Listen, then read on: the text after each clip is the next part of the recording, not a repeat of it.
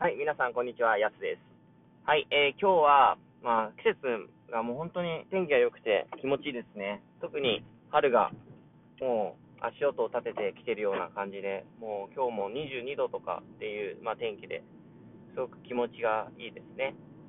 はい、ということで、まあ、季節の話題から、まあ、今日は何を話すかっていうとですね、まあ、やはりやっぱり自分の労働が、どこに残っていくかってところを考えていくってことはすごく重要だと思うんですよね。なんか最近、私30代を迎えて、なんか人生の残りっていうのを、まあ、考えるようになったんですよね。で、まあ、自分が人生の中で、やはり自分がやってきたものを何か残したいっていう気持ちが最近すごく出てきて、例えば仕事をしても、まあ、それが何か残ってるかって言ったら会社のためだったりとか、まあ、誰かのためになってるっていうふうにも思ってるんですけど、例えば自分が労働したものが、例えば YouTube だったら、コンテンツの YouTube の動画として残っていくだろうし、例えば、またブログだったら、ブログの記事として、インターネット上に資産として溜まっていく。またこれもそうですね、ポッドキャストとか、まあ、Spotify とかのこういった音声も、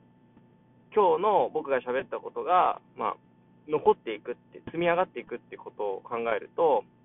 やはりなんか自分がやっている時間を何かに残していくっていう考えってすごく大事だと思うんですよね。まあ、それが労働資産じゃなくて、まあ、資産、情報資産とか、コンテンツ資産とかって言うと思うんですけど、まあ、それが全てじゃないと思ってて、なんか僕、3人の子供がいるんですね。で、もし今日、例えばですけど、まあ、死んでしまったら、明日がなかったら、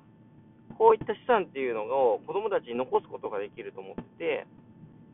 で自分の考えだったり、思ってることっていうのを、まあ、もちろん日々伝えることは大事ですけど、何かに残しておくっていうのが、ものすごくなんか最近は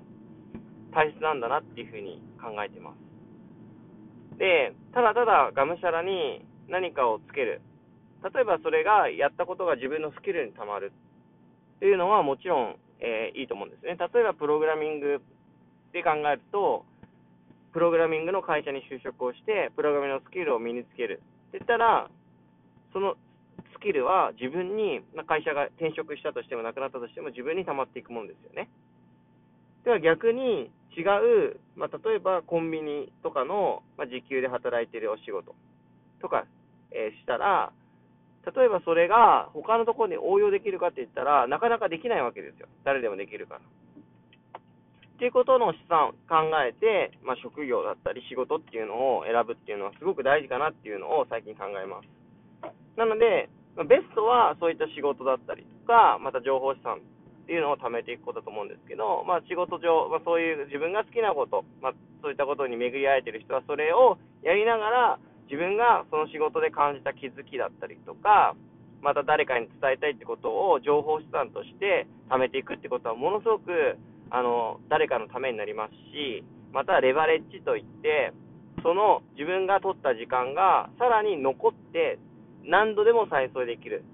っていう、そういった情報としてのレバレッジが効くので、すごくいいかなっていうふうに個人的には思って始めるっていうことをしました。まあいろいろなインフルエンサーの方々とかって、まあそれをまあたくさん